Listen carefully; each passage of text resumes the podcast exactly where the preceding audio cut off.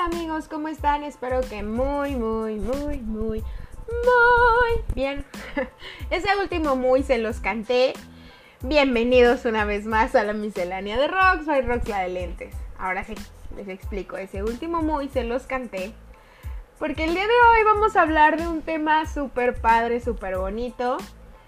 Que es cantar el episodio de hoy, el número 20 amigos, no lo puedo creer, es el número 20. Se trata del canto y cómo la vida es mejor cantando. Así que no creo que tenga más que decirles, solo agradecerles por escuchar este podcast. Eh, ya casi llegamos a las 600 reproducciones en total de Anchor, o bueno, Anchor y Spotify. Estoy muy feliz, estoy muy muy contenta. Hoy es un domingo de colaboración. Ya casi acabamos las colaboraciones, vamos por la recta final. Y no es que me emocione ya no tener con quién hablar, pero realmente sí me puse una meta muy alta al eh, juntar tantas colaboraciones en un mes. No se preocupen, la gente va a seguir viniendo al podcast, o al menos los que les haya gustado la experiencia van a poder seguir apareciendo.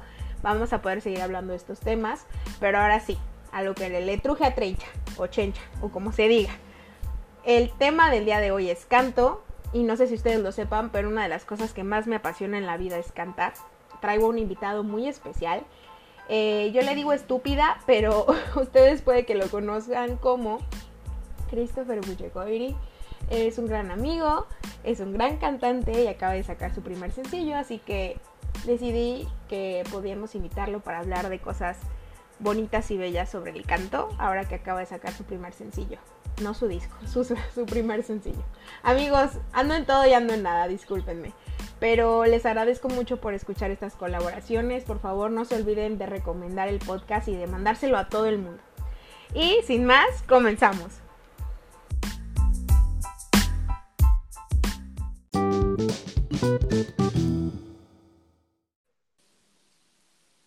Hola, hola. Bienvenido. ¡Yeah! Estúpida. Estúpida. Les dije, les dije a mis queridos oyentes que yo te llamaba estúpida, pero que ellos te podían buscar como Christopher Buchegoy. ¿Cómo estás, Buche? Bien, amiga. ¿Tú? Muy bien, muchas gracias. quiero que sepa la audiencia que yo también le digo estúpida.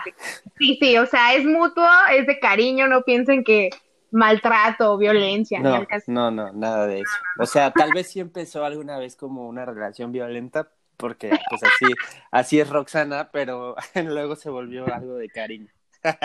Sí, sí, eh, fue, fui yo la que incitó a la violencia, disculpen queridos oyentes. obviamente. Oye, Cris, pues ya les conté que vamos a hablar de un tema que me gusta mucho, porque pues a ti también te gusta mucho y es cantar. ¡Yay! Sí. sí, así es. El episodio se llama La vida es mejor cantando, amigo. Entonces, ¿qué te parece? Ah. Les cuentas quién eres, a qué te dedicas, por qué vamos a hablar de esto tú y yo. Van a pensar así como, pues este vato qué, pero cuéntales por qué. ok, solamente antes, antes dime, oye, vamos, vamos a tener cortes comerciales o este, no, no, no, aquí es, es una plática entre amigos, echándonos un café, un té. Queridos oyentes, o sea, vayan y llegar en su té. Si en algún momento quiero ir a hacer popó, todos me acompañan, ¿no? Todos te acompañamos, todos te oímos. Mejor conténlo, mejor. Ok, ok. Para el bien de mi audiencia, por favor. Va. Oye, eh, bueno, a ver, pues yo mm, soy eh, entre muchas cosas, pero por lo que estoy aquí es porque soy músico, compositor, cantante. Em, pues básicamente eh, a lo que a lo que me dedico en últimas en últimas fechas es sobre todo a componer música.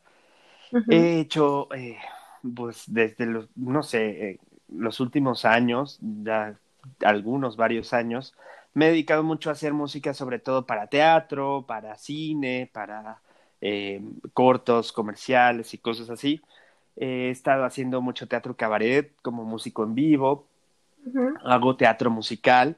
Eh, quizá no son tantas las obras de teatro musical que tengo como, como intérprete, pero eh, como compositor, pues mi trabajo sí ha sido un poquito más, más este, arduo. He estado trabajando en, en los shows de los espectáculos nocturnos de African Safari, eh, he estado trabajando con Talavera Cabaret, eh, eh, con, bueno, entre, creo que ya la tuvieron aquí de invitada, Paloma Mantilla. Paloma Mantilla y yo tenemos un musical que se llama Capitán Calzón, que escribimos juntos. Actualmente estamos trabajando en otro musical que se llama, bueno, estamos reescribiendo Capitán Calzón porque estamos, pues bueno, el proceso de los musicales originales siempre es un proceso de varios años. Eh, Wicked tardó 10 años en, en, escribirse la versión que, hoy conocemos en teatro. Este, y pues nada, es un proceso de reescribir y estar trabajando mucho, mucho tiempo, ajustando cosas que se van probando durante los montajes y las workshops y demás. Y eh, ahorita estamos también trabajando en otro musical que, espero no me maten si digo el nombre, pero se llama Por si me olvido. Eh, es una igual una historia original mía de Paloma. Y eh, bueno, aparte de todo eso, que ese es como mi trabajo, eh, pues digamos, más escénico, eh, bueno, más dramático.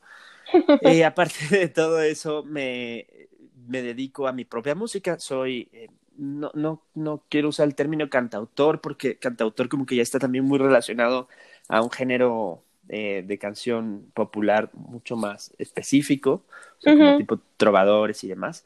Y, y, no, es, no es por ahí mi género, pero sí soy, este, pues, eh, hasta cierto punto un, un, compositor que canta y que interpreta sus propias este, canciones. De, de dos, mediados de 2018, mediados de dicción, maestra, dicción. Por favor, hable bien. Desde mediados de 2018 a la fecha, empecé a trabajar ya en mi proyecto em, como solista. Yo desde los seis años me dedico a la música y pues primero estuve en un coro, después eh, estuve en música académica, o sea, mucho más de conservatorio, piano, guitarra, todo eso. Em, y ya como a partir de los 12, 13 años, yo ya me me metí al mundo del rock. Ya fui, empecé en mi, en mi adolescente adolescencia, em, dolorosa y trágica como la de todos los adolescentes. ¿Y emo? Pues sí, emo, por supuesto, por supuesto. Pues yo dije, no, yo ya no quiero música académica, yo ya quiero el rock, eh, guitarras eléctricas, distorsiones, todo eso. Y me dediqué a, a trabajar en una banda que hice con mis amigos. Y estuve en eso por muchos, muchos años. Después, eh, ya en la universidad, me vine a vivir a Puebla. Y eh, aquí seguí con la banda hasta que, pues ya tarde o temprano, eh, los caminos de la vida nos llevan a, diferentes lugares. La banda se desintegró. Yo me fui a vivir a Canadá, donde estuve pues también estudiando muchas cosas que tuvieron que ver, aprendí cosas que tenían que ver con producción musical y demás.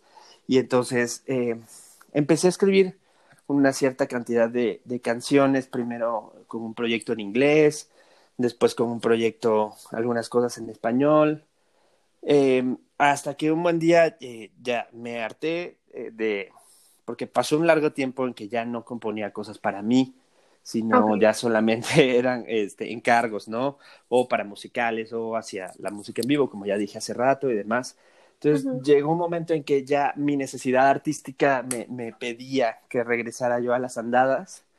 Este, y entonces en 2018 empecé a hacer una cosa que yo le llamo un ciclo de canciones, porque no es propiamente un álbum, sino es un ciclo de canciones, un conjunto de canciones de cosas que pasaban por mi mente y que no podía yo decir a todo el mundo abiertamente todo el tiempo, este, porque pues ya sabes, al final máscaras eh, de los objetos sociales que somos. Entonces uno no, no, puede andar por la vida diciendo absolutamente todo lo que piensa, ¿verdad? Entonces, eh, pues empecé cuando yo ya no podía con un sentimiento en el pecho, cuando ya no podía con, con un pensamiento en la cabeza o viceversa, eh, pues tenía que volverlo canción. Cada vez que necesitaba sacarme algo, eh, pues lo volvía canción.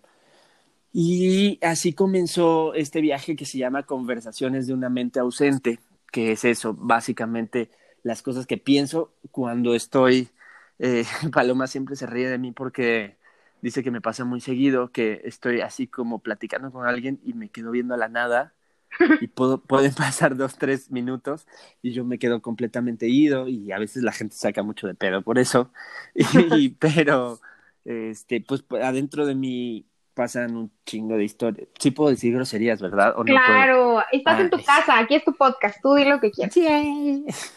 este, pues sí, pasan un chingo de historias en, en mi mente y me malviajo y entonces hay, hay, hay un lapso ahí extraño que, que después necesita ser escrito. Entonces empecé a escribir esas cosas y empecé a volver las canción y pues justamente es eso, son conversaciones de una mente ausente porque son las conversaciones que pasan en esos momentos en que me voy. Y eh, pues empezaron a hacer varias, varias rolas que no tenían como plan de llegar a ningún lado, porque te digo que fue nada más una necesidad artística, hasta que empecé a trabajar con Alejandra Delgadillo, que el día de hoy es mi manager, y Ale eh, escuchó un día la, una canción que escribí que se llama Porque sí, y entonces escuchó porque sí y me dijo, oye, ¿y esto qué onda? No sé qué. Ella ya estaba empezando a, a mover a algunos artistas. Porque es, ese es como su máximo en la vida. O sea, ella, ella hace antes de eso gestión cultural nada más, ¿no? Y algunas cosas de teatro y demás, pero su máximo en la vida sí es como trabajar con artistas. Entonces, ella estaba empezando una agencia para mover y, promover artistas y, llevar agenda, llevar booking y cosas así. Y entonces me dijo, oye, me late mucho la canción, este, yo creo que tiene potencial. Yo le enseñé un demo nada más y me dijo, ¿por qué no empezamos a probar y vemos la manera de grabarlas, este, pues ya profesionalmente? y, y, vemos empezar a mover el proyecto. Eso fue a finales de 2018 o principios de 2019 y para mediados de 2019 ya teníamos un producto, o sea, yo dije, sí, de aquí soy, y empecé a trabajar ya, así como ya darle mucho más en forma. Y en verano de 2019, es, eh, ahora sí que agarré todas las canciones de conversaciones de una mente ausente, agarré todo lo que había, deseché cosas, y porque antes pues nada más era un juego, ¿no? Y entonces no había como un estilo musical definido, sino yo probaba pues aquí un, un poquito de esto, un poquito de aquello. Pero ya en ese momento, ahora sí, ya me senté, fue, me encerré todo un verano, Paloma me dio un poco por eso, pero me senté todo un verano eh, aprovechando, yo vivo con Darwin, con mi hermano, y en ese verano Darwin se había ido a Villahermosa, que es donde viven mis papás, y estaba yo solo en la casa, entonces, pues básicamente no había nada más que hacer que sentarme y quedarme absorto todo el día atrás de la computadora y atrás del piano y, con las guitarras, viendo y, ya dándole forma. Y entonces pues hicimos más o menos como unas ocho, nueve canciones que ya fue así como, ok, aquí va, esta es la línea. Y ya empezamos a darle y empecé ya a, em, a trabajar con varios productores, este, pues probando estilos, no, esto no me gusta, hasta que eh, por azares del destino, llegué a quien hoy es mi productor, que se llama Lucas Liberatore, que es un productor que vive en Montreal. Lo conocí por Instagram, tal cual, eh, me gustó su trabajo, le escribí, eh, me pidió trabajo mío, le mandé, le encantó y entonces pues empezamos a trabajar juntos hasta que ya llegamos a la actualidad y estamos lanzando ahorita hace una semana y cachito que se lanzó ya este no vayan a escuchar esto, pero hoy que estamos grabando este podcast, este, hoy, hoy, hoy, se, hace una semana y cacho que se lanzó eh, tu película, que es el primer sencillo, y pues en esas andamos, amiga. Sí. Que de hecho también, queridos oyentes, este, no se olviden de buscarme a mí, digo a Cris también, ahorita les paso todas sus redes sociales, pero a mí búsquenme en Facebook, voy a subir un maquillaje inspirado en la canción Tu película, que la neta está bueno. Uf, Sí. ¡Yay! ¡Yay! Oye. tenemos que hacer algo con esos maquillajes, tenemos que hacer algo. Bueno, de entrada, así ya muero porque se levanten las barreras del confinamiento y tú me maquillas en mi próximo concierto o algo así porque Estaría a el maquillaje de tu película. Sí. y si no, a ver si luego hacemos un concurso de maquillajes. Oye, sí, que, se, la gente que se suba. en ese, sí, estaría Ay, no, ya qué padre, amigos. Aquí están escuchando todas las exclusivas. Oye, pero mientras contabas esta historia, este, noté ciertas cosas que obviamente para las personas que no conocen a Chris, pues sí los puede llegar a sacar de onda, pero las personas que sí lo ubicamos y lo conocemos en diferentes contextos, porque me acuerdo que te conozco en el ámbito de producción, cuando estuvimos haciendo lo de LAN de African Safari y tú me, pues, me coachaste para la canción que necesitaban que los apoyara. Y luego también te conozco en el ámbito de director, porque estuve en el coro de la escuela en donde tú estabas de, no sé qué, cuál era tu puesto ahí, amigo, de coordinación, ah, supongo. Ajá, estoy, bueno, estoy en la dirección de arte y cultura del Instituto Oriente, para los que nos escuchan en Puebla. Ahí también me encuentran en mi trabajo Godín de las mañanas. Exacto. Y entonces ahí tú les, al, aparte de coordinación, o sea, les diriges el, la parte musical de los, de los musicales, vaya la redundancia. Entonces, este, ahí te conocí, te conozco en el contexto pues de amigo, de, de cuate, de salir, de, de, que fuiste a mis cumpleaños, de que yo iba a casa de Paloma, o sea, te conozco en muchos conceptos, en muchos como constructos. Y me da mucha risa porque sí es cierto, o sea, hay veces que dices, oye, se le va el pedo a este güey o qué. O sea, le estás hablando y como que vuela, o sea, como que no está. Entonces le tienes que decir, Chris, y ah, sí, ya, aquí estoy. Entonces estoy bien chistoso que esa sea como la iniciación o, o, la fuente de conversaciones de una mente ausente, porque sí estás ausente casi siempre, amigo. O sea, no en el mal sentido, sí estás presente, pero cuando se te va la onda, sí dices, sí es cierto, este, este vato está así. Oye, y con lo que decías de que empezaste súper chiquito, seis años es nada. Este, en tu casa, además de Darwin, que también es un, un amigo muy querido, es tu hermano, eh, él, aparte de, tú y Darwin, ¿sus papás también se dedican al arte o a la música o nada más es como algo de ustedes dos? Mm, mira, mi, mi mamá es artista plástico, bueno, eh, fue artista plástico, e intentó estudiar eso cuando, pues supongo que tenía edad para estudiarlo, a los 18 años yo me imagino, no sé.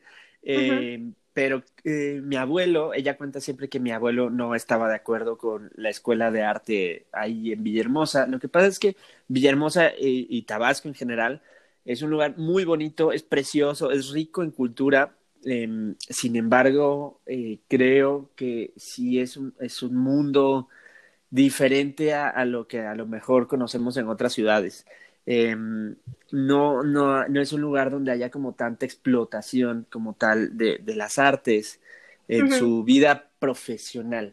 Tabasco como que ha, ha, exportado grandes eh, intérpretes tanto en la literatura, en la poesía, en las artes plásticas, en la música, en el teatro, pero, eh, pero siempre han tenido que salir de ahí porque, porque la gente no, o sea, el, el, el constructo social que existe alrededor de las artes en Tabasco es como, no, o sea, tú estudias artes y te vas a morir de hambre, ¿no?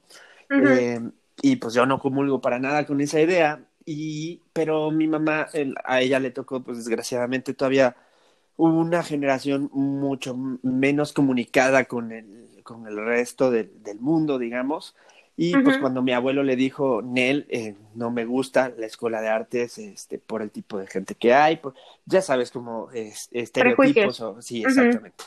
Entonces, pues, eh, pues no, mi mamá no, no pudo continuar. Ella estudió, eh, ¿cómo se dice formalmente? Maestra de kinder, pero es educadora. Educadora, ajá. Entonces estudió eso y cuando se jubiló retomó su carrera de artes plásticas y bueno, por ahí hizo unas galerías y cosas así. Eh, sin embargo, ella siempre trajo la vena artística y por ahí nos, nos, este, nos inculcaba sobre todo la sensibilidad, no tanto como, como, este, a ver, siéntense y vamos a estudiar tantas horas y, demás, porque te digo, ella nunca lo pudo ver como una, como una vida profesional. Entonces ella nos lo inculcó siempre como, como a manera de hobby. Y mi papá es cero artístico, o sea, es menos artístico, porque él es ingeniero y, y, es una persona muy inteligente. Yo creo que de ahí es de las personas más inteligentes que yo conozco en, en el mundo.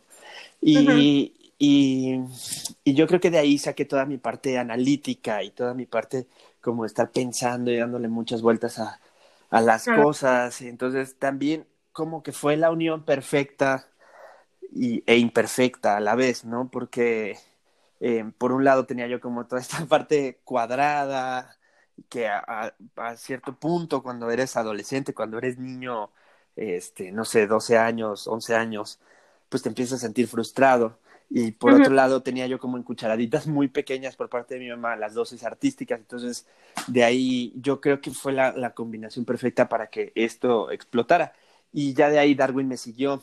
Este, Pero realmente en casa, en casa que dijeras, este, pues alguien se dedicaba a cantar, a la música, mm, no, no, no de lleno. Ok, y entonces, ¿cómo fue que tú, esa es una de las cosas que vamos a platicar los dos, porque yo sé, oyentes, que parece entrevista a, mi amigo Chris, pero este, vamos a hablar los dos de, de, cómo nos encanta cantar.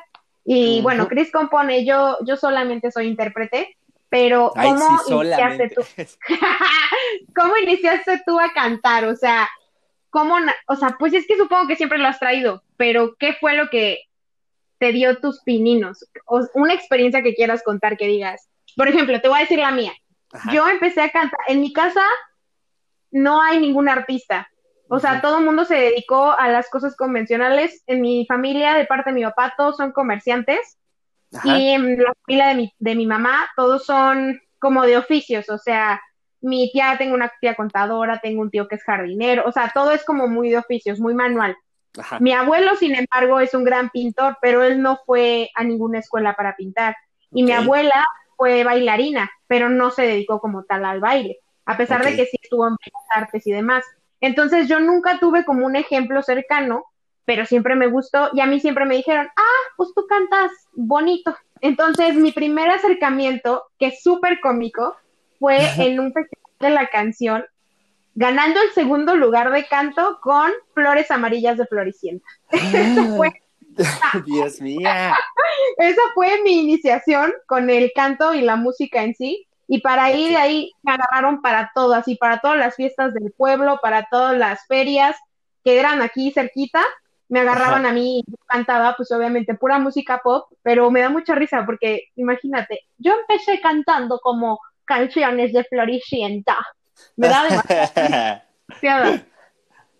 Este, ¿Y pero como a qué edad fue eso, lo de Flores Fue como a los... ¿Cuándo empiezas secundaria? ¿11, 12 años? Ya, ajá. O sea, yo nunca tuve un acercamiento antes de eso.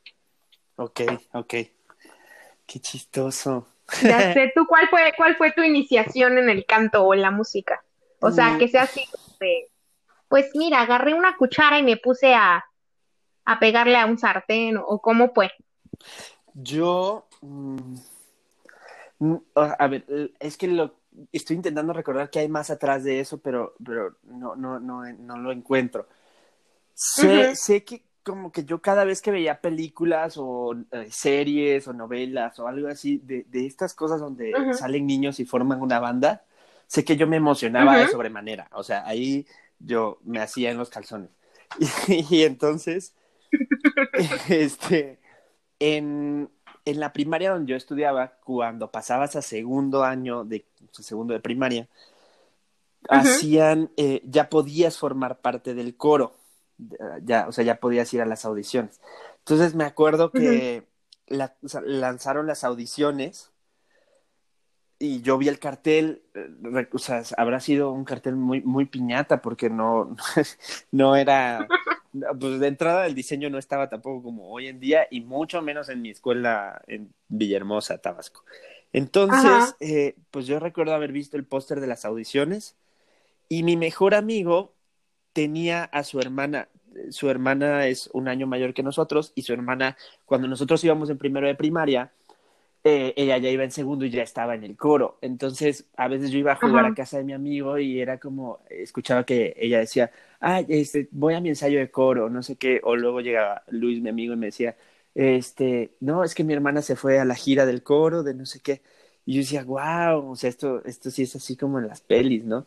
Entonces, cuando yo vi, cuando vi el cartel de las audiciones del coro, le dije a Luis, güey, vamos a audicionar, por favor. O no sé si él me dijo, pero el caso es que los dos lo vimos y dijimos, no mames, sí, qué pedo. Y yo así en ese momento sentí mi sueño realizado de la película de, o sea, no era High School Musical porque pues no existía High School Musical en ese entonces, pero, pero así, como cuando en High School Musical, este, Gabriela ve por primera vez las audiciones y, siente así que el mundo se le viene abajo, así. Sí, sí. Entonces yo fui a las audiciones y y en el primer filtro me, me escogieron para el coro. ¿Qué podría yo cantar? Yo no tenía este, técnica de nada, o sea, tenía voz de, de, niño soprano, ¿no? Y, ya, o sea, me, me, escogieron, supongo que era afinado, tal vez tenía buen oído, y ya entré al coro en segundo de primaria. Y entonces, ahí, de ahí, o sea, hay como un gap así, este, vacío, que no sé exactamente, porque pues ahí no estaba enamorado todavía de la música. O sea, solamente me, me daba emoción. Pero y hay un espacio en blanco y me brinco a una vez con el coro, nos invitaron a cantar en un festival del Día de las Madres.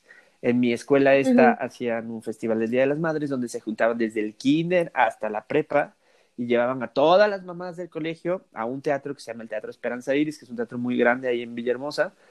Y, pues ya iban pasando números desde kinder hasta prepa, era un festival eterno y aburrido.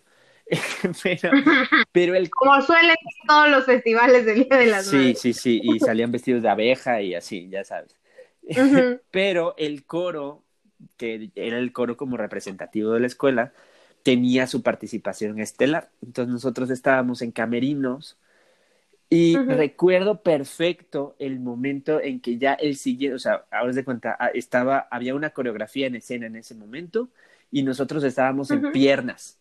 Y entonces estábamos en piernas ya formaditos para entrar, yo no sé, iría en tercero o cuarto de primaria, y estábamos ya formaditos para entrar y en ese momento que ya eres como el próximo y que volteas y atrás de ti está así como ya sabes toda la tramoya y por ahí te está dando un reflector, ese momento, o sea, esos dos minutos antes de entrar al escenario, me acuerdo que sentí esta adrenalina mágica que, que, sea, de verdad que se volvió una droga en mi vida yo vivo por ese momento en el que estás a 10 segundos de pisar el escenario, que todavía estás nada más esperando tu cue, y esa adrenalina que recorre todo el cuerpo, ya sabes, ese fue el momento en que me enamoré. Yo dije, no mames, o sea, el, escenario es lo mío. Y salir y cantar y que me aplaudieran y eh, ya, o sea, ahí me tuvieron. Y se terminó de rematar cuando salió la novela de Amigos por Siempre, donde salía Belinda y Martín y tenían una banda y eso. Y, ya, ahí yo dije, sí, esto es lo que, lo que quiero hacer. Y ya. Es que si lo piensas bien, en el pueblo mexicano, porque pues amigos, estamos en México, sí. nos entrenaron bastante todas las novelas infantiles para querer tener una banda, ¿estás de acuerdo? Sí, claro que sí, amigos por siempre. Todos aventuras en el tiempo, amigos por siempre. Cómplices al rescate, todos tenían una banda, sí. Alebrijes y rebujos, sí es cierto, todos tenían banda, todos, todos. Qué risa. Y antes de eso supongo que a nuestros papás les tocaba, ¿eh?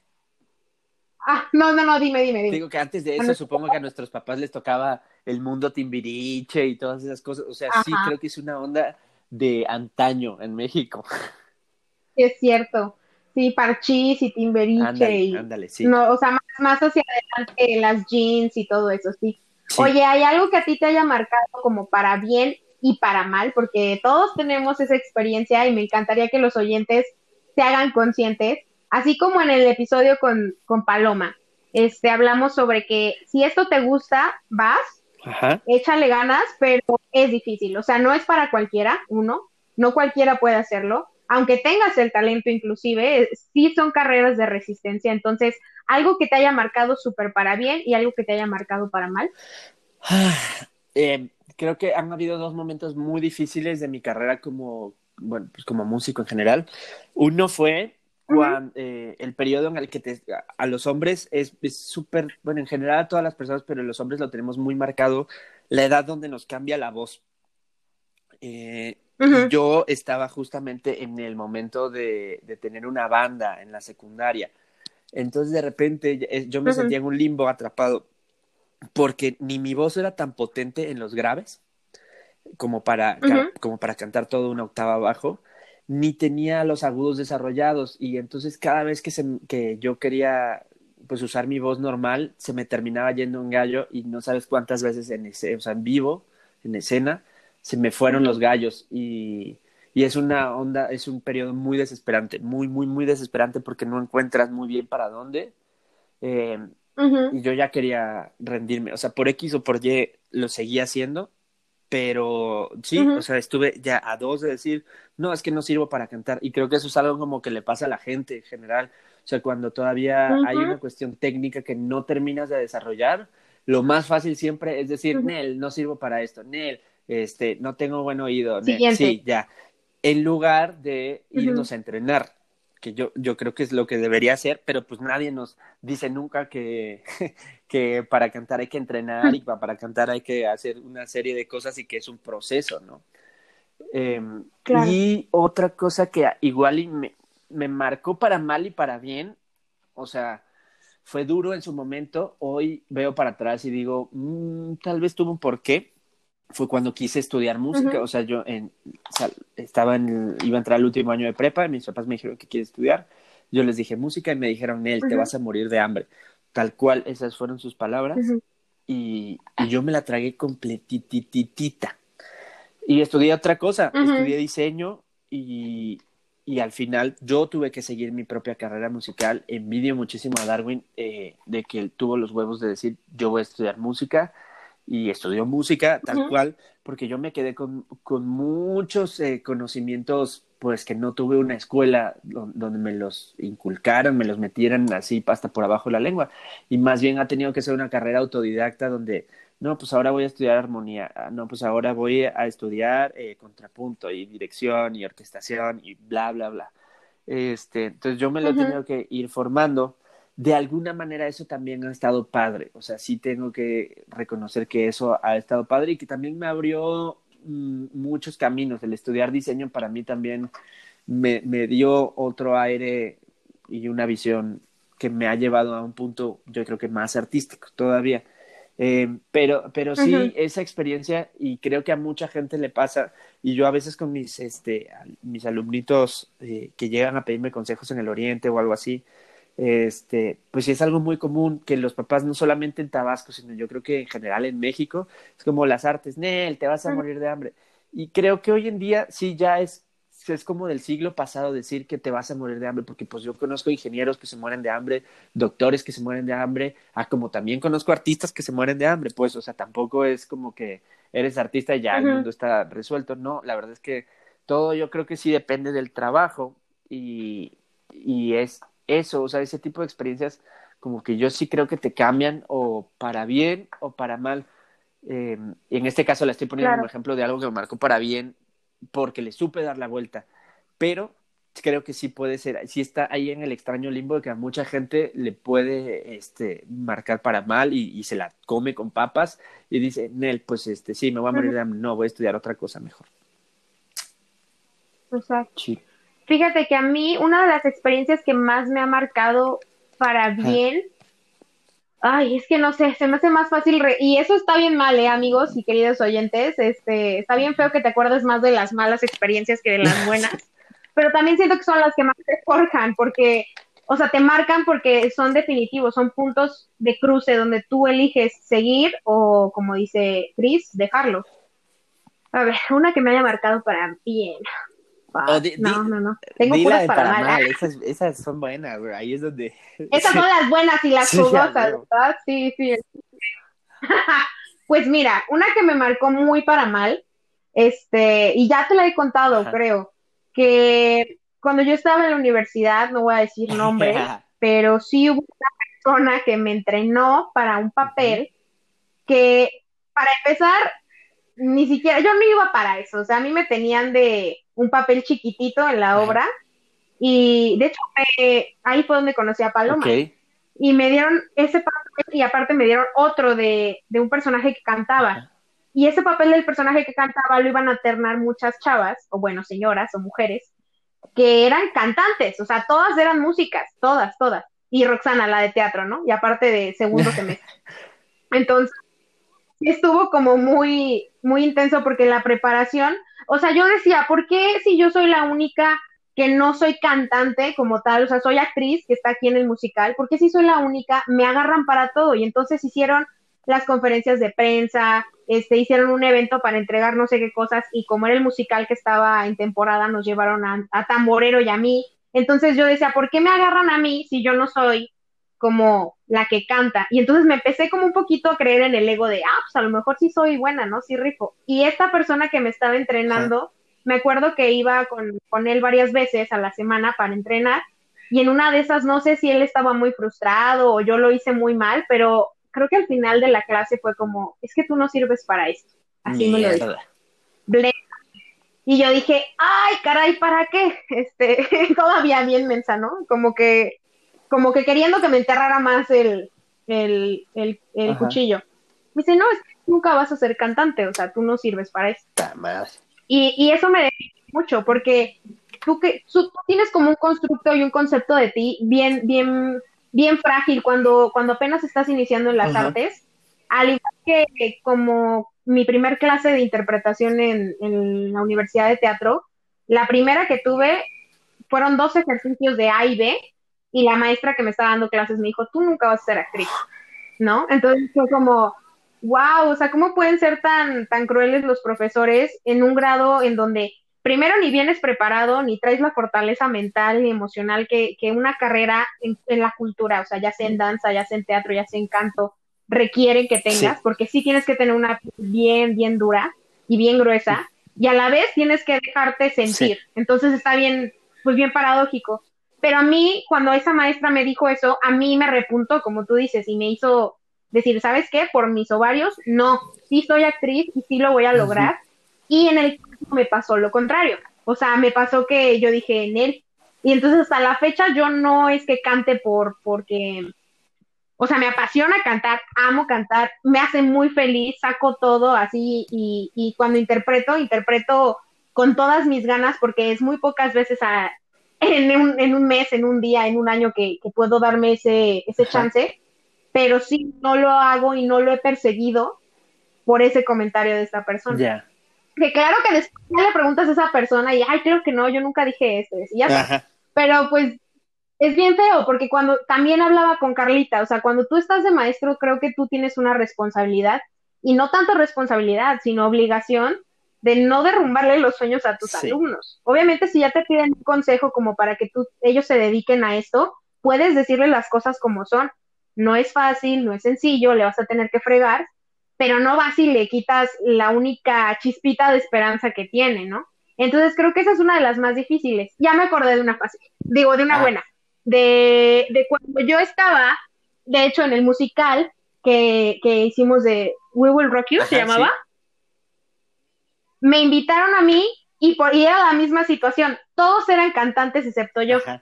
O sea, yo canto, pero no me dedico al canto. Y todos los demás sí, estaban Paloma, estaban ay, ¿cómo se llama? Pamela, o sea, Rogelio, todos ellos, o sea, todos son cantantes. y me acuerdo que Roge, este, bueno, va a sonar como que está feo, ¿no? Pero no, y no es por andarte también lamiendo las botas, pero me acuerdo que Roge me dijo, tú vas a tener esta canción, entonces interprétala, ¿no? Y la interpretamos y me acuerdo que Chris ese día estaba muy frustrado porque el ensayo no estaba saliendo.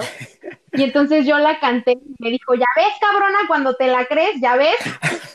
Y me, y me marcó mucho para bien, porque dije, no manches, o sea, para empezar te admiro mucho, no, no porque ahorita estemos platicando por el podcast, ah. pero admiro mucho el creador que eres, el artista que eres, independientemente del canto, o sea, en general eres un artista completo y admiro mucho pues a ti como persona y como artista. Mm. Y que alguien así me diga, ya este me si te la crees, sí se puede. Pues está como padre decir, sí es cierto, oye, si me la creo, sí se puede. Y eso está, eso está muy sí, cierto, sí me, sí me acuerdo de ese ensayo, me acuerdo perfecto, perfecto, perfecto. Estabas frustradísimo. Sí, sí, sí. Cabe recalcar que soy una persona con tendencia a la frustración. Pero por eso sacaste conversaciones de una mente ausente, amigo, porque como dices, no hay, hay cosas que no puedes andar diciendo. Sí, definitivamente. bueno, definitivamente. Oye, vamos a decirles unos tips a los que nos estén escuchando, ya sea que quieran ser cantantes o wannabes o estén aspirando. Este, yo digo el tip y tú les dices el consejo, ¿te parece? Va, venga. Son cinco nada más y ya acabamos el podcast. No. Este, bueno, o sea, tú puedes venir cuando tú quieras, amigo, pero este, esta, el primero es la paciencia. Eh, entrenando tu voz, buscando tu trabajo como cantante o como cantautor, etcétera. ¿Qué, la ¿qué opinas paciencia, Yo creo que es fundamental. O sea, sí creo, sí creo que cantar es como ir al gimnasio. O sea, eso es una cosa como de, rutina, pero sobre todo de disciplina. y que los resultados se ven muy lento, muy, muy extremadamente lento y paulatino, em, como en el gimnasio. O sea, tú ya vas un día y te desgarraste así cañón el alma por estar dándole y, ya sabes, llegas al vestidor al final del día y tú juras que así por todo lo que te duele el cuerpo, que ya por ahí por lo menos se ve un cuadrito, ¿no? Este, y no, y a veces pasa un año, dos años, y los cambios en el cuerpo aparecen mucho tiempo después, ¿no? Justamente creo que así es en, en, el canto, porque sobre todo es de los instrumentos más difíciles de aprender porque es una cosa eh, no tangible, o sea, no es como un piano que do es esta tecla y ese es el do y ya no se va a ir a otro lado. Y en la guitarra y en general en los instrumentos lo ves, lo palpas, lo, lo sientes, pero en el canto el instrumento es invisible. Entonces es un proceso larguísimo en el que te vas a conocer de, de mil maneras porque hay, hay maestros que te dicen, y es que imagina que estás cantando como si estuvieras en, es como si tu paladar fuera el techo de una capilla, ¿no? Y hay maestros que te van a decir, no, la voz tiene que salir al frente, como, como que tiene que viajar por los colmillos y sale a través de los resonadores. Y tú, qué chingados son los resonadores, ¿no?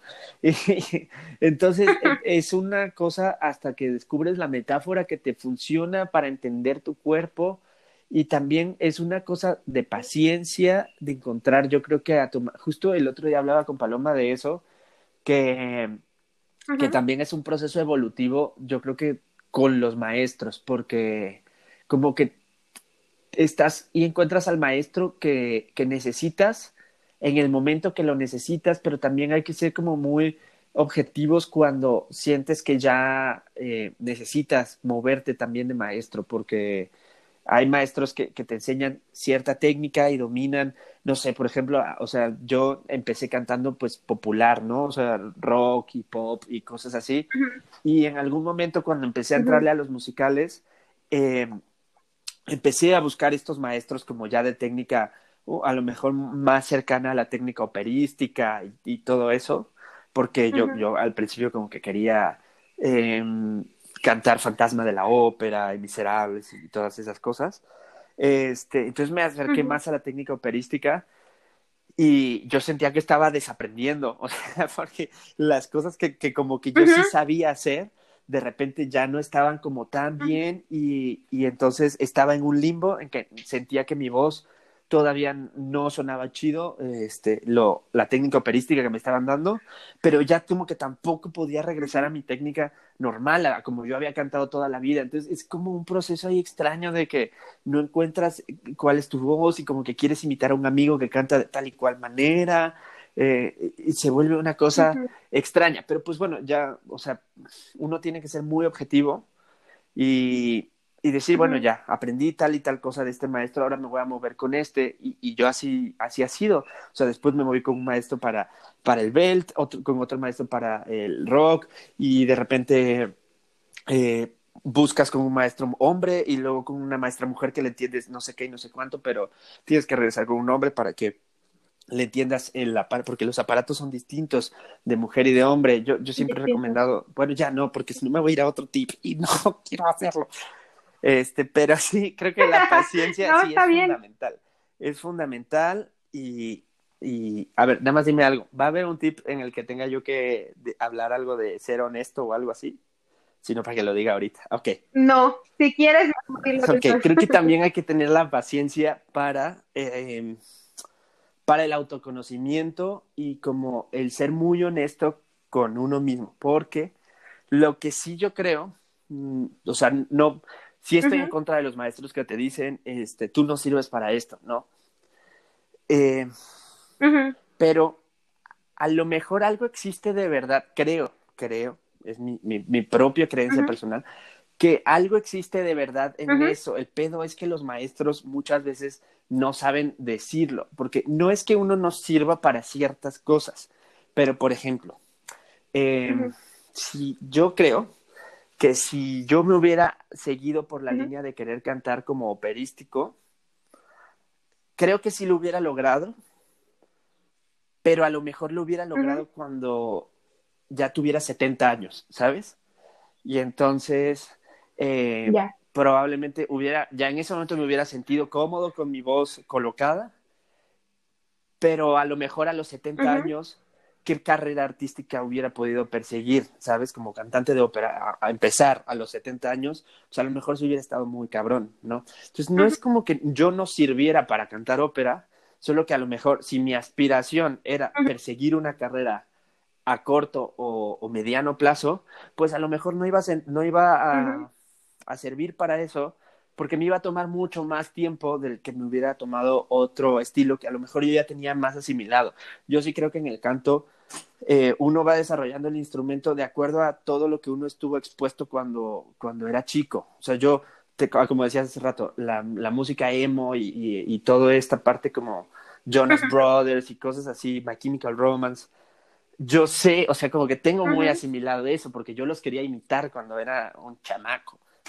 yo los quería imitar, entonces tengo mucho más asimilado en mí. Claro que si quería perseguir una carrera artística, em, era por ahí, por donde, por, por, donde iba a servir, no que sí fuera a servir en eso, pero que iba a servir como más a corto plazo. Y como mi meta sí era hacerlo profesional, pues a lo mejor ahí era donde tenía que tomar esa decisión. Y, y creo que para tomar esas decisiones es donde hay que ser como muy paciente y no frustrarte, porque a veces este, estás ensayando y dices, mierda, no puedo hacer el 2, 4, 6, 1 de Jean Valjean, ¿no? Y, y, te frustras y dices, y no es que uno diga, no, no sirvo para esto, sino, pues ya, yo con eso tomé también mi decisión de decir, a ver, o sea, ahorita justamente antes de la pandemia en Los Miserables, digo, en el Oriente, estábamos montando Los Miserables. Y eh, yo coachaba a los cantantes a la hora este, de, estar, pues, a Valjan y, toda esta gente.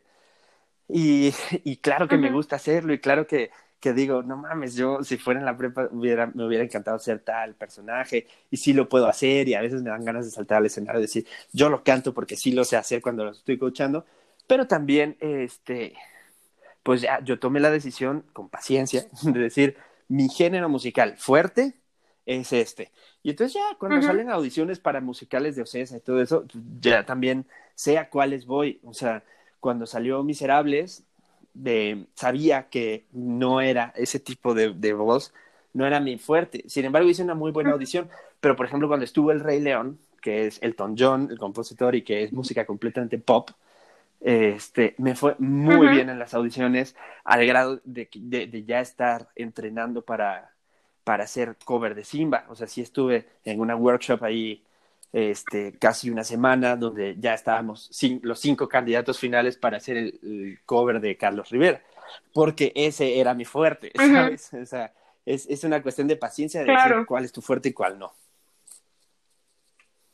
Sí, totalmente. Y creo que dentro de la honestidad que hablas, pues sí es como el ser, el, no sé si ser honesto, pero es ser consciente, ¿no? O sea, el estar de acuerdo en que sí, tu talento te va a llegar hasta un lado, tu disciplina te va a llegar hasta, te va a llevar hasta otro lado, pero tú sabes hasta dónde. O sea, por ejemplo, yo sé que mis fuertes siempre van a ser cosas agudas, entonces por más que me encante cómo cantan a Gabriel y todas esas señoronas, Lupita Alessio y todas esas señoronas, yo no canto grave y, y es como ser honesta conmigo mismo. Entonces, sí, entiendo perfecto. Y de hecho, tú ahorita, mientras estabas hablando de todo esto, mencionaste el tip 2, que es las clases, la preparación, el entrenar, el estudiar. Entonces, sigamos con el tip 3.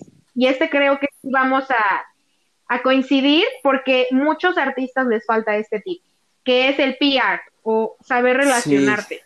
O sea, tú lo mencionaste, ¿no? Cuando hablaste con Ale y que dijiste, ah, voy a empezar a hacer esto en serio y así, y ya llevas un, un cachote de tiempo intentando como eh, amarrar todo para conversaciones de una mente ausente, pero sí te ha ayudado muchísimo a la gente que con la que te has conectado, con la que te relacionas. Completamente. Yo soy un fiel creyente de que las universidades, más allá del conocimiento, para lo que sirven es para las relaciones. O sea, eh, yo creo completamente que yo, mi paso por la universidad y por universidades donde he dado clases o amigos que he conocido, justamente ha sido para eso, para relacionar, porque la mayoría de los proyectos que yo he construido han sido con base en las, en las relaciones. Justo ayer hablaba, este, estábamos platicando Pablo y yo del, de, de todo el, equipo de gente que hay detrás del proyecto de Christopher Boyegoiri ahorita, con conversaciones de una mente ausente, con el sencillo, con el siguiente sencillo que va a salir también. Hay, hay un equipo de gente muy, muy grande, muy, muy grande. O sea, no solamente Ale, sino también eh, la gente que está atrás en la producción musical, la gente que está como mis ingenieros de audio. Y sonaría a que yo tengo una cantidad de dinero abrupta abajo del colchón y no es así. o sea, de verdad que no, no es así. Justamente ayer un amigo artista, por cierto, me pedía prestado dinero y le dije, no tengo nada, o sea, bueno, tengo lo que voy a comer de aquí al final de la quincena, este, no porque me muera de hambre como artista, sino porque ya también hay mucho que, que he invertido en el proyecto, pues estuve pagando publicidad de Facebook, pero lo que reflexionábamos ayer era que que no, no existe esa cantidad de, dinero fuerte, o sea, no, que me encantaría que decir, tengo dos millones y medio de pesos, se los voy a invertir al proyecto de Christopher y Pues no, realmente toda la fuerza de este proyecto ha estado en las relaciones, porque las relaciones te traen intercambio de trabajo, o sea, para, em, por ejemplo, estamos, nos quedamos antes de la pandemia a punto de rodar el videoclip de tu película, ¿no? Y el videoclip de tu película, tengo un fotógrafo español que es así, un fregonazo, Rubén Martín, él estaba haciendo la dirección de foto y va a haber una, em, una pues no, no, es actriz, es, es, más bien como perfil modelo que sale en una escena, em, pero pues ella ya ha trabajado con grandes diseñadores de moda y a la vez el diseñador de moda, eh, Héctor Serna, que es mi diseñador de imagen, él estaba diseñando todos los looks para esto y otro amigo eh, estaba dirigiendo el, el, videoclip en general.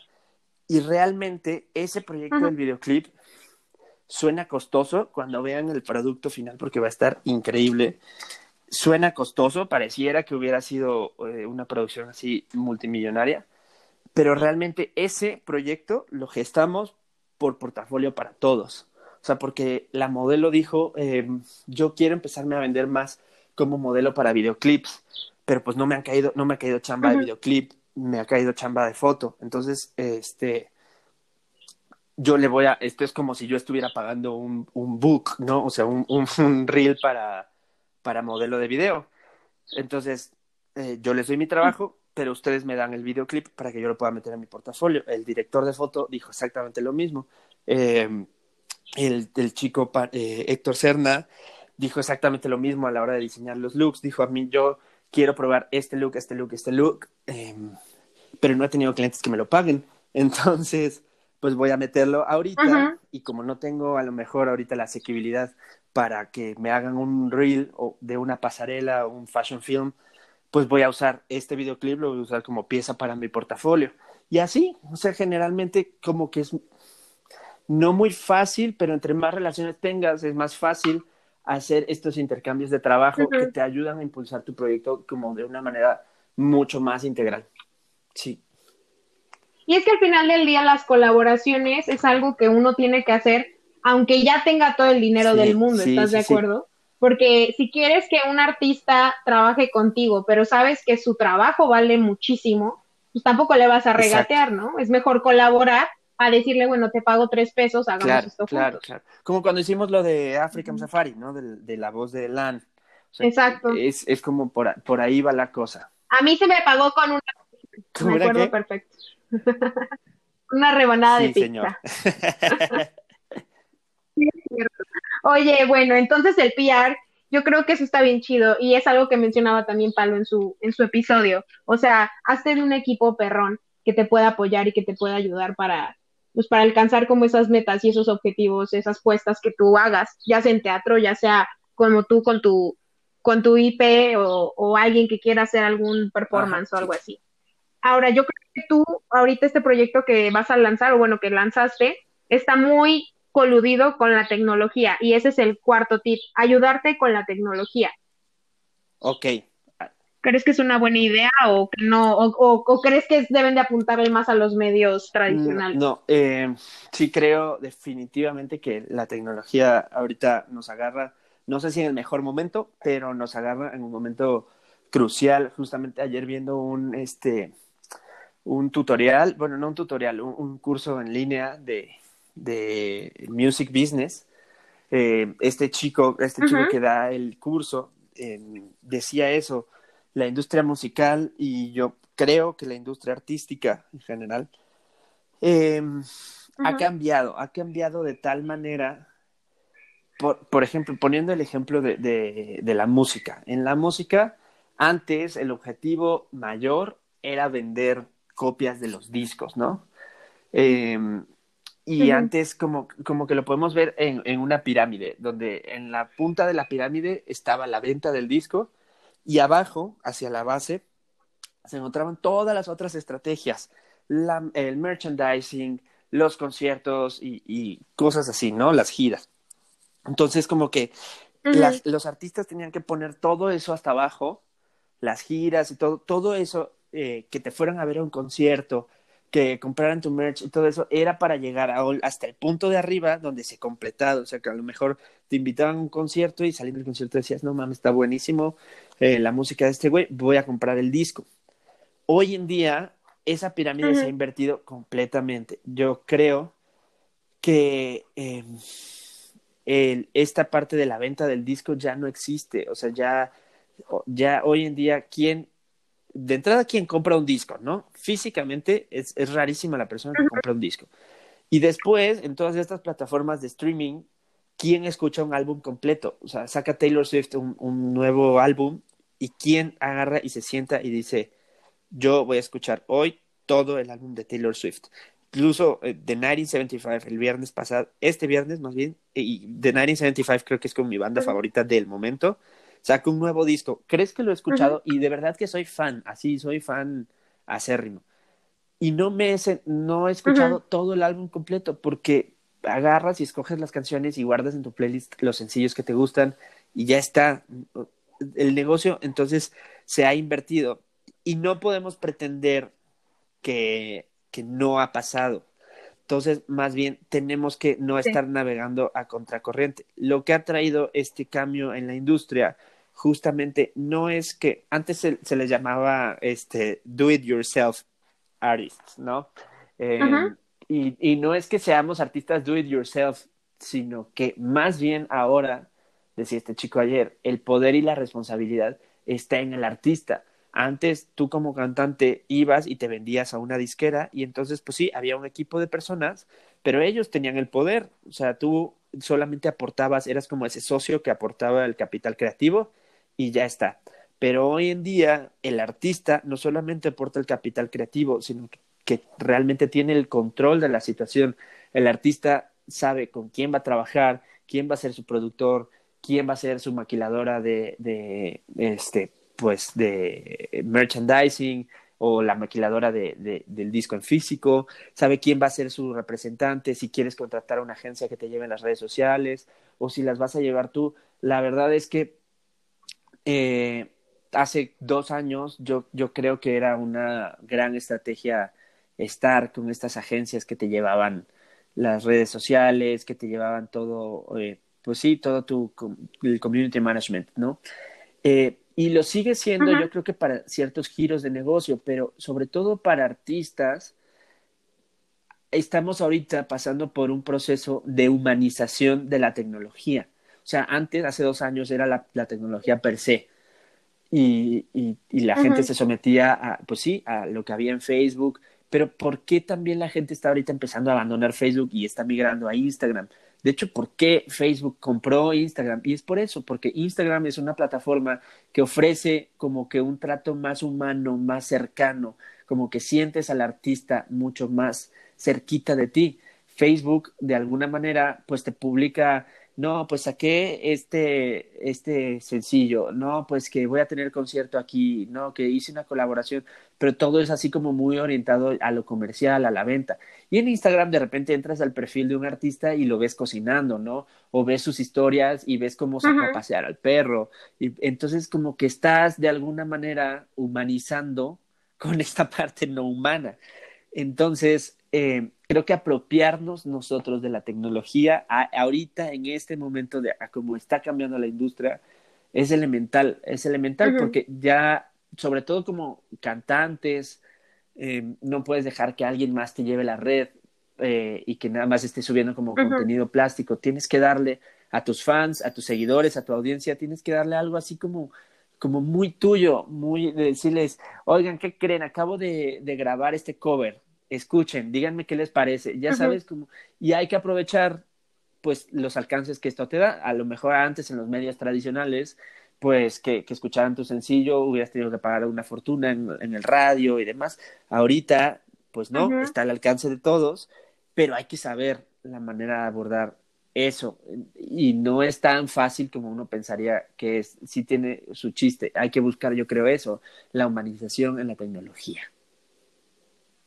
Está perfecto, y de hecho ahorita ya tocaste el último tip, que es generar comunidad. no, está perfecto, lo estás enlazando todo, quédate con el podcast, Pero generar una comunidad, generar una tribu, de, o sea, como tú ahorita les, les mencionaste, fans, seguidores, este, es bien importante. O sea, tus fans, tus seguidores son los que al final del día son los que te dan esas reproducciones, son los que te buscan, son los que van a comprar. Sí, y yo creo que son los principales agentes de promoción de, la campaña. Em, hay que, esta comunidad, justamente es lo que te, creo que estos dos tips van súper enlazados. Hace, te digo, dos años Em, yo me acuerdo cuando estábamos haciendo los festivales de Butaca y Butaquita Llena, nuestra principal forma de vender los festivales era llegar con el gobierno y decirle, mira, tenemos una página de Facebook donde tenemos 12 mil seguidores, ¿no? Y entonces era como, sacabas el cartel de promoción de tal obra y pues sabías que 12 mil personas lo veían. Y entonces hace dos años como que íbamos más a eso, a la masa. Hoy en día, a como tenemos que cuidar a nuestra comunidad es cuidarlos como individuos, como fans que son, pero, pero una sola persona. Porque de verdad que una cosa que tú hagas por un fan es exponencial. Em, eh, decía un, un, youtuber que veía el otro día, decía, yo soy de, de, el Reino Unido, ¿no? De Inglaterra. Y entonces, una vez viajé a Nueva York y pues bueno, yo sabía que Nueva York es este también de las capitales del, del, de los toquines y de las bandas como underground y que están como empezando a salir pero en un ámbito profesional. Entonces yo a huevo quería ir a un concierto en Nueva York. Entonces me metí a mi Facebook y vi como qué eventos así underground había cercanos y encontré a X banda y esta banda yo la recordaba porque un día eh, yo lo seguía en Instagram y entonces yo le ponía like a todas sus publicaciones y compartía y veía sus historias, no sé qué. Y un buen día el guitarrista eh, me escribió en mi cumpleaños y me mandó, subió él una historia felicitándome a mí por mi cumpleaños. Y, ¿Y qué pasó? Pues que en ese momento me enganchó de por vida y yo agarré y lo primero que hice fue hacer screenshot de la felicitación de cumpleaños y subirla a mis historias. Y entonces pues al ratito todos mis amigos seguían también a la banda y toda mi familia y, y bla bla bla. Entonces te vuelves generas algo que en la comunidad digital hoy en día se llama engagement que no es solamente tener a tus seguidores sino tener de verdad true fans. Y que tú tengas un detalle como artista así que le llames a un fan y lo felicites por su cumpleaños o que le des algo tuyo, eh, estés haciendo una competencia y entonces mandes, no sé, eh, tu libreta de o la hoja, el papelito original, la servilleta donde escribiste la primera letra del sencillo, ¿no? Se la mandas y se la vas a dejar casi casi a la puerta de su casa y o lo felicitas, lo haces, ni siquiera lo tienes que hacer público, tú como artista ni siquiera tienes que este divulgar todo eso. El fan de verdad va a quedar tan agradecido por ese detalle personal que tú tuviste que lo va a subir. Y en ese momento el engagement no es solo con tu fan, sino es tu fan, sus amigos, el círculo cercano de gente. Y entonces justo el día que viajas a Nueva York, poniendo el ejemplo de este chico otra vez, el día que viajes a Nueva York y por ahí se cruza el nombre de esa banda, en lugar de ir a ver a, otra banda que no conoces, pues te van a dar ganas de ir a ver a la banda con la que estás ahí este, ya casado porque tuvieron un pequeño detalle. Entonces yo creo que la comunidad se trata de eso, pero no solo de verla como comunidad, sino verlo como individuos y ver a los fans y a los seguidores y en este caso a los escuchas pues como eso, como, como unidades, como personas que, que, que tienen gustos y que tienen sentimientos y que tienen emociones y cuidarlos así uno a uno. Eso yo creo que es lo más importante. Sí, y está padrísimo. Una vez que conectas con la gente, digo, a pesar de que no seas como un artista, pero el encontrar que no tienes que estar en el mismo lugar, en el mismo espacio para conectar y platicar y sentirte escuchado, eso está bien padre. O sea, y que tú puedas dar consejos y te los, te los repliquen o que tú puedas ayudar a que si ese día se le estaba pasando nefasto, la persona se la pase mejor. Creo que también es una satisfacción muy grande que no te vas a llevar solamente con que consuman tu rola, ¿sabes? Va, va mucho más allá, como decías hace rato, ¿no? Es es de generar tribu y al final pues las tribus hacen eso, es como cuidar el uno del otro y, es volverte parte de la red de gente que está contigo. Aquí oh, Pues amigos, ya acabamos. ya sé. Oye, pero ya llevamos un buen, una hora hablando y no, lo sentí así. no lo sentí así. pues nada, pues nada más nos queda decirles a los que están escuchando que, que te busquen, que busquen tu single eh, en Spotify, estás también en YouTube, eh, tu película, está en todas las plataformas digitales. Si buscan, eh, aquí Rox les va a dejar en el título del, este, bueno, en la descripción del podcast, ahí viene mi nombre y tal cual con mi nombre, Christopher Boyagoiri, si me buscan en cualquiera de sus plataformas digitales, Spotify, iTunes, Apple Music, Amazon Music, en lo que quieran. Es más, si están escuchando esto ahorita en Spotify, vayan, cuando acabe este podcast, nada más eh, cámbienle en buscar y, busquen el, el, sencillo. Y este, y pues nada, síganme también en las redes sociales. Estoy en Instagram como en Instagram, oye, en, estoy en, Instagram. Instagram. Estoy en Instagram como I'm Chris Bullegoiri búsquenme ahí. También ya lo dejé en la descripción, no se preocupen. Y de hecho hay un challenge en TikTok, amigos. Para los que nos están escuchando y que tienen TikTok, vayan, es hashtag challenge tu película, donde ustedes pueden hacer la coreografía con Carlita, que también ya estuvo aquí en el podcast, pero que es tu coreógrafa oficial y que también está trabajando en este proyecto. Entonces, pues sigan a Cris. Eh, estoy muy contenta, Cris. Muchas gracias por venir al podcast. De verdad, estoy bien feliz de que hayas venido. Tienes las puertas abiertas cuando quieras venir a hablar, ya sea de música, lo que sea. Aquí te esperamos. Súper, me encanta. Además, yo siempre había querido estar, es la primera vez que estoy en un podcast y siempre había querido estar en un podcast porque soy súper fan de los podcasts. Es lo que más amo hacer cuando estoy trabajando, que estoy así en algo como pesado, en la compu sobre todo pongo en mi celular un podcast y estoy escuchando. Siento que es como el sinónimo de lo que hacían nuestros papás cuando trabajaban y ponían la radio. Creo que, creo que e, ese es el sinónimo en la, en la vida actual y me encanta y entonces estoy muy, muy, ah, estoy muy emocionado de estar en un podcast. Ay, qué padre, amigo. Ya, ya se fijaron oyentes. Van varias personas que les traigo que es su primera vez. Entonces, bienvenido. ya quedas bautizado. Ya de aquí en adelante de aquí en adelante puedes ir al que tú quieras y decir, ya, yo ya las puedo todas. bueno, amigo, nos vemos y muchas gracias. gracias. a todos los que nos escucharon que se quedaron aquí hasta el minuto 66. un abrazo a todos y un abrazote especial a ti. Amiga, te quiero. Bye bye.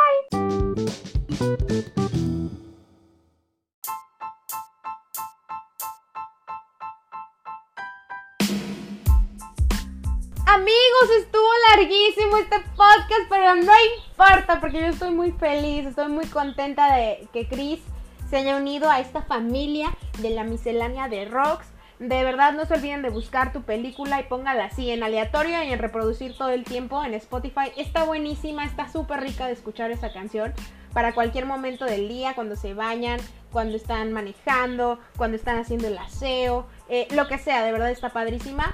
Y vayan y busquen en mis redes sociales porque en estos días les voy a subir el maquillaje de pues inspirado en la canción de tu película, a ver si lo quieren recrear, si lo quieren recrear también etiqueten a Chris, él es súper bueno para dar shoutouts en Instagram. Eh, los quiero mucho, no se olviden de compartir este episodio Y muchísimas gracias a todos los que llegaron hasta este punto. Búsquenme en mis redes sociales como arroba Lentes. Estoy en Instagram, TikTok, YouTube, Facebook y Twitter. Los quiero mucho y nos escuchamos en el siguiente episodio. Bye.